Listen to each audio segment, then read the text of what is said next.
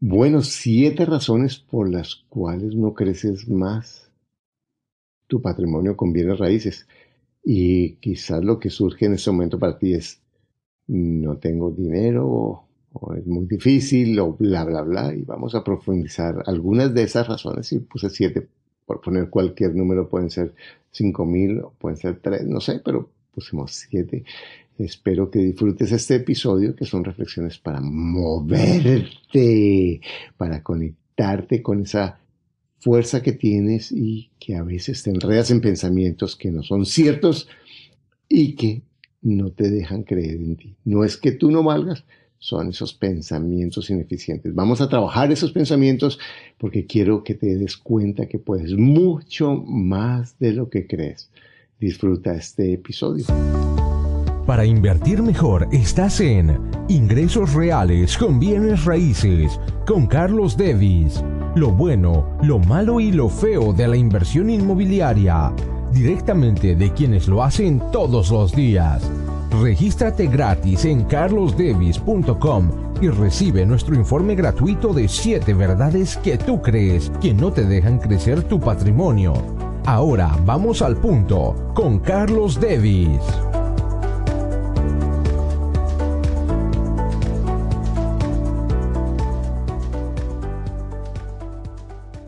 Bueno, te doy la bienvenida a nuestro episodio número 17 de nuestro podcast, Ingresos Reales con Bienes Raíces. Y digo nuestro podcast porque en últimas lo estoy haciendo por ti y, existe porque personas como tú lo escuchan y existe porque personas como tú me escriben y me, cuentan que está haciendo una diferencia en su vida, que les está ayudando a crecer, que estás tomando decisiones a partir de eso y esto me estimula, me mueve y realmente me ayuda a crecer, porque también con esto yo estoy aprendiendo, estoy creciendo, me estoy inspirando con todas las personas a quienes entrevisto y que me cuentan eh, caminos diferentes que ni me imaginaba para ganar dinero con bienes raíces.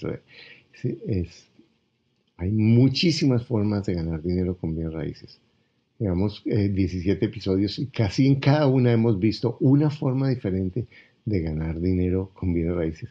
Espero y tengo una lista de muchas otras que te voy a ir contando de cómo puedes en forma sencilla ganar dinero con bienes raíces. Hoy vamos a hablar de siete mm, razones por las cuales tú no estás creciendo con bienes raíces. No tienes más bienes raíces de los que tienes o no tienes bienes raíces. Y pudieras tener, ah, no, es que no tengo dinero, pudieras tener, ah, es que pasó una crisis, pudieras tener. Y son siete, podrían ser más o podrían ser menos.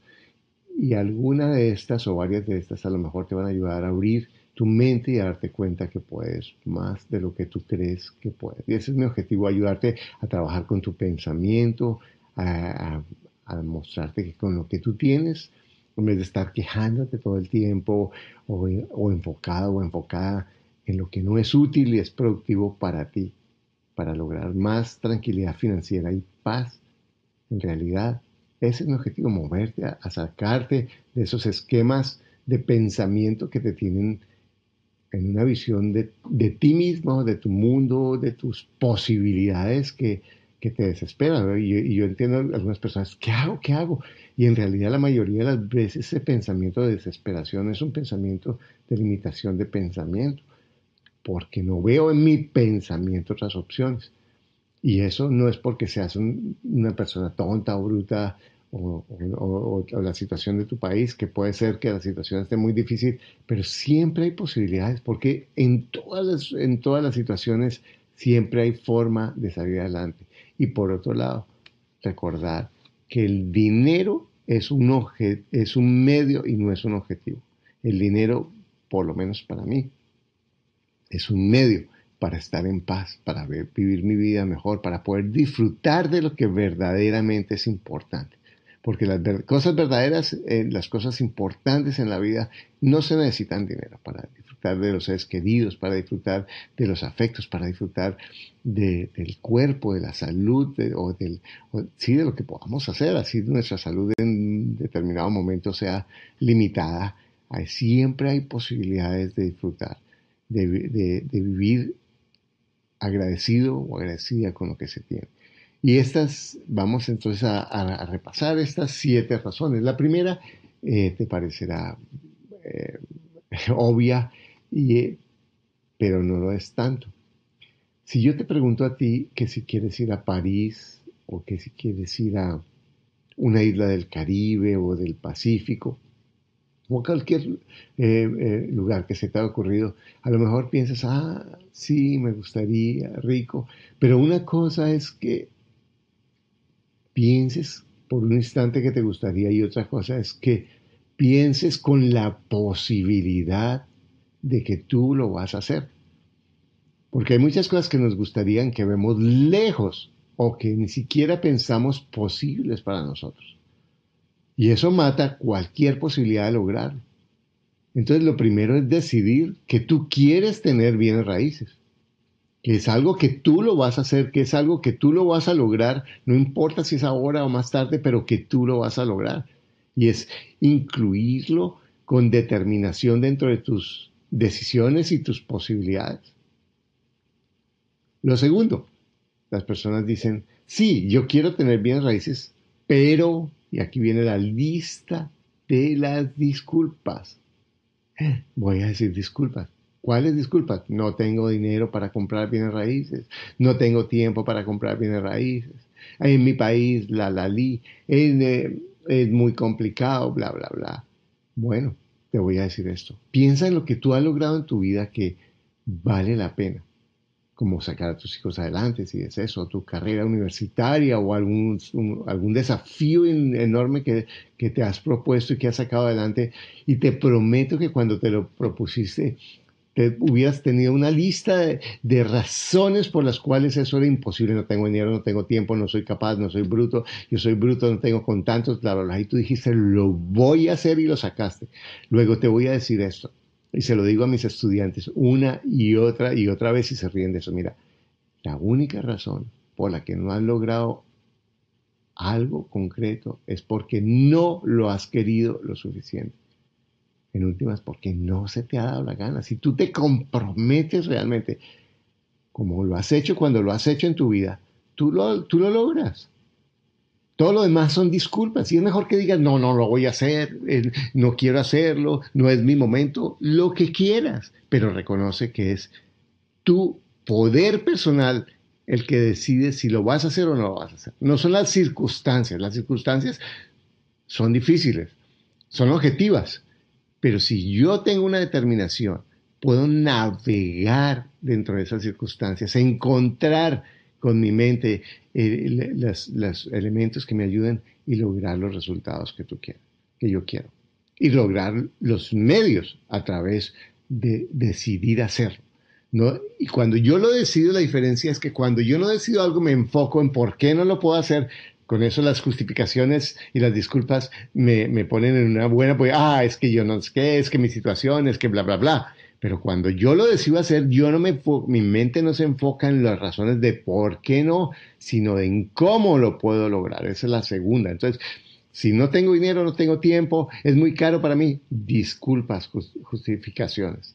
La tercera, mala información.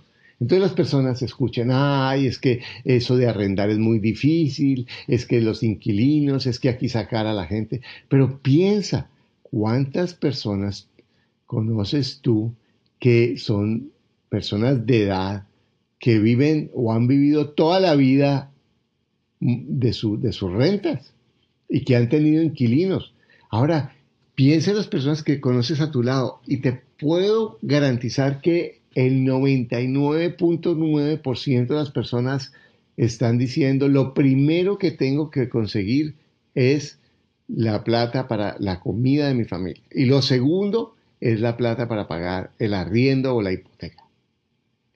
¿Cuántas personas conoces tú que las están echando de las casas o están perdiendo. Sí, a veces ha ocurrido y, después te voy a decir por qué, pero en últimas, la mayoría de las personas lo primero que hacemos es pagar la renta o pagar la hipoteca, porque queremos que nuestra familia y nosotros mismos tengamos el techo. Entonces, las personas que no logran, que tienen problemas con los inquilinos, la mayoría de las veces es porque no han hecho su tarea, no se han educado y no han escogido bien a sus inquilinos. Eso es un, eso es un problema. Entonces, eso es falta de información. O también eh, están, dicen, ay, no, es que yo no hago bienes raíces porque eh, está muy caro, porque está muy barato, porque no sé cuál. Porque en últimas, ese es pensamiento de, consumidor. El pensamiento del consumidor siempre está buscando, de nuevo, volvemos a la disculpa de por qué yo estoy mal, por qué otro es culpable de lo que me está pasando. Eso es falta de información. El pensamiento inversionista dice, yo tengo esa estrategia y aunque todo el mundo esté gritando, el mercado está muy alto, el mercado está muy bajo, la situación está muy difícil, yo estoy enfocado en buscar lo que quiero y no en enfocarme en pensar en lo que no quiero o en lo que me hace difícil las cosas. Es enfocarme en la carretera en vez de enfocarme en la piedra del camino. Entonces, la mala información y por eso la gente tiene miedo. El miedo no es más sino la inseguridad de la falta de información. Cuando tú vas a hacer algo con seguridad, lo haces con seguridad es porque tienes la información para hacerlo. La mayoría de las personas no se informan o se informan de personas que no tienen nada. Entonces, si yo quiero hablar de bienes raíces, o voy a hacer un curso de bienes raíces, ay, pero eso es una estafa, ay, ¿cómo va a pagar tanto por eso? si tú le preguntas a alguien que tiene dinero, que es exitoso, que le va bien, no va a dudar en pagar eh, por educarse, no va a dudar eh, en, pagar por la información. Y yo te voy a decir esto, eh, ahorita vamos a hablar más de eso. Yo obviamente vendo educación y vendo educación porque me gusta ayudar a la gente, pero también estoy comprando todo el tiempo educación carísima, carísima. Lo que yo pago por mis programas no tiene nada que ver con lo que yo te, los cursos que yo, que, yo, que yo, que yo estoy ofreciendo. Y, mis amigos que son mentores de decenas de miles de personas, siempre nos estamos informando y comprando lo mejor que hay para educarnos y para crecer. Eso es la falta, eso es informarse, es decidir informarse de quien ha logrado lo que tú quieres, no de quien no tiene menos, porque ese, ese es ese es el beso de la muerte de tus sueños, es pedirle consejo a alguien que está igual o peor que tú. Porque en últimas, no es que sea mala eh, persona, sino que su pensamiento, su esquema solo le alcanza a ver la visión de lo que tiene. Ese es el resultado. Por eso tengo que buscar personas que me ayuden a informarme, que sepan o que estén haciendo lo que yo no sé o lo que yo no sé, no estoy haciendo. Otra, la número cuatro, las malas compañías. Las malas compañías son un problema para, para muchas personas para su crecimiento financiero. Y, eh, dicen los sufis que nos pareceremos o nos volveremos iguales a las cuatro personas con las que más pasemos el tiempo. Así es la vida, nos volvemos como espejos los unos de los otros. Y si yo siempre estoy en el club de los quejetas, en el club de los resentidos, en el club de los que le echan la culpa a, los políticos, a los ricos, a los gringos, a los pobres, a los eh, comunistas, a los capitalistas, a los marcianos, a los espíritus, a las brujas, a, mi jefe, a, mi, a mi pareja, a mi hijo, a mi hija, pues estoy en el club de los quejetas. Y ese club solo me va a llevar a tener más resentimiento, más disculpas, más desesperanza. Rodéate de personas que te pateen el trasero en el sentido de que te desafíen a crecer. No, estoy hablando de personas que te traten mal, por supuesto, ni de personas que te menosprecien. Eso no estoy hablando. Eh, estoy hablando de personas que, están comprometidas con crecer y que te desafíen. No, oye, es que tú eres muy desordenado con tus finanzas. Oye, es que tú eh, eres vago. Oye, es que tú no estás comprometiéndote con, tu palabra y no la estás cumpliendo. Y personas que me desafían a ser mejor a que me están enseñando a ser una mejor persona. Esas personas muchas veces no es fácil estar con ellas porque el ego, ay, esa persona, ¿quién se cree? Ay, esa persona, pero en últimas, para mí han sido mis maestros que me han ayudado a desafiar mis pensamientos de mediocridad, de limitación. Entonces, a mí me gusta estar en la santa compañía. Para mí la santa compañía es la persona que me inspira a crecer, que me, que me inspira a, desafiarme, a moverme, a tomar riesgos en forma constructiva y en forma segura, porque puedo tomar riesgos y medir los riesgos para hacerlo de una forma responsable, de una forma segura.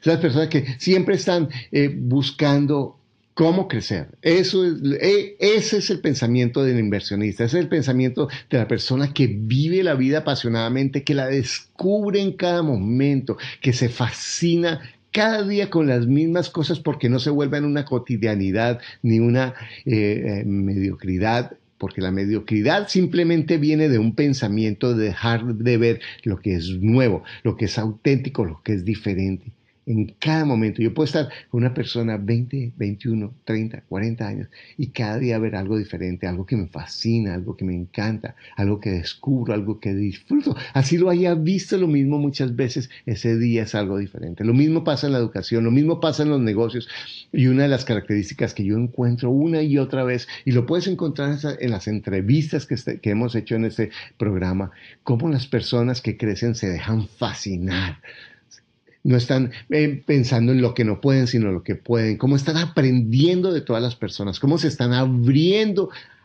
a dejarse sorprender del mundo.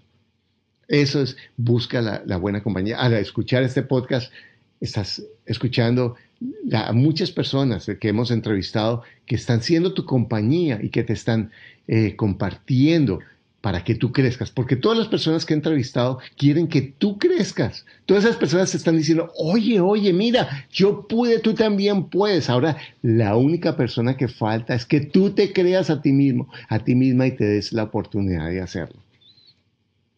Otra, la número cinco, la desorganización financiera. Es, cuando vienen las personas a mi curso de bienes raíces, yo lo primero que les digo es, olvídate lo primero que tienes que hacer es organizar tus finanzas. No importa cuánto ganas, si tú no estás invirtiendo en tu, en tu futuro, en tu, en tu patrimonio, si tú no estás ahorrando, si tú no estás gastando menos de lo que ganas, tú nunca, no importa cuánto ganes, vas a crecer financieramente. Ay, es que tengo muchos gastos. Si tienes muchos gastos es porque estás desordenado, desordenada financieramente. Porque si, en últimas, ¿qué es mejor? Que tú pares tu automóvil cuando se prende el bombillo o que tú lo pares cuando se estrella contra el barranco, porque la vida te va a decir, se estrelló contra el barranco. Entonces, si tengo que cortar mis gastos, ay, que mis hijos, que no sé qué, bueno, listo, si tengo que hacerlo, lo tengo que hacer, porque en últimas, eso es lo que va a cambiar mi vida financiera. Y es decidir cuáles son mis gastos, porque la riqueza no está en lo que ganas, la riqueza está en lo que gastas. Entonces la desorganización financiera, la falta de planificación, la falta de compromiso con tu futuro. Si tú estás trabajando para pagar tus cuentas, si tú estás trabajando para ver cuánto ganas este año y a ver cuánto ahorras, estás perdiendo el tiempo. Porque mira para atrás, ¿qué tienes? Nada. Sí, has sacado a tu familia adelante y todo, pero ¿qué tienes para tu futuro? Así como has pensado y has invertido en el futuro de tus hijos, en, el futuro de tu familia, eh, va a llegar el momento en que tú vas a necesitar una libertad financiera. ¿Cuál es, ¿Cómo le vas a decir a esa persona que eres tú enfrente de tu cama dentro de 30 años, dentro de 25 años? Eh, ¿Qué hiciste con todo el dinero que pasó por tus manos para cuidar a ese viejito, a esa viejita dentro de tantos años? Esa es tu responsabilidad, porque es irresponsable pensar, ay no, por mis hijos y no tengo nada. Eso es irresponsable, porque cada vez es más difícil para los hijos mantenerse a sí mismos. Entonces, si yo no estoy pensando en mí para que ellos me, me apoyen, ah, yo les di todo, en un momento ellos a lo mejor me van todo, o en la vida es muy generosa, si yo doy me van a dar. Mira, desafortunadamente eso no es tan así. La vida sí me devuelve, pero yo tengo que moverme, no solamente que yo tenga que estar esperando a que la vida me dé. La vida tiene una relación proactiva, es, es, es la posibilidad de ser proactivo, de, de buscar yo siempre tengo que estar buscando mientras puedo. Va a llegar un momento en que quizás mi cuerpo, mi mente no me va a dar y en ese momento tengo que haber cuidado de mi sembrado para yo poder recoger y en ese momento no depender de nadie ni ser una carga para nadie. Eso puede sonar como un lugar común, como una frase de cajón. Y yo digo, sí, pero yo estoy creciendo mi negocio. Ah, yo estoy trabajando y estoy teniendo mi pensión. Mira, eso no es suficiente y lo sabemos todos los días cuando vimos los fondos de pensiones eh, cada vez eh, manejan mal el dinero o, los fondos de pensiones te, cobran comisiones que en últimas tu pensión va a ser una miseria. Mira, eso es así. Eh, en últimas tienes que mirar cómo tú dependes de ti. Y para mí bienes raíces es una solución espectacular, segura y sencilla. Y a lo mejor hay otras, yo no conozco. Yo conozco otras formas de ganar dinero, muchas formas de ganar dinero. Pero para mí la más segura, a largo plazo, de crear riqueza, patrimonio e ingresos pasivos son los bienes raíces si lo hago bien. Entonces, la organización financiera es comienza hoy hoy en cuidar tus gastos, en cuidar tus ingresos, en, ahorrar y en invertir sabiamente tus ahorros, no desperdiciarlos. El número seis es la falta de educación. Bueno, es imposible cambiar mis pensamientos si yo no me educo, porque la educación financiera es fundamental. Y esa educación financiera, y no hablo de la educación de la universidad, ni hablo de la educación de, de los colegios, ni los diplomas, sino hablo de educarte financieramente. No hay uno solo, eh, bueno, prácticamente la, mayoría de los entrevistados creo que solo uno no ha mencionado en los libros de Kiyosaki, de Papá Rico y Papá Pobre. Si no has leído esos libros, te recomiendo que los leas. es el primer paso para que te eduques financiera, financieramente. Y hay muchas formas de educarte financieramente, pero, eh, eh, pero el punto es buscar todo el tiempo las estrategias para cambiar tus pensamientos y para saber cómo hacer eh, para manejar tu dinero de una forma práctica, de manera que cada día crezca tu patrimonio y sientas que estás más, un paso más cerca de tu libertad financiera. Y por último, la falta de compromiso en la acción. El número siete, la falta de compromiso en la acción. Dice, de nada sirve mañana.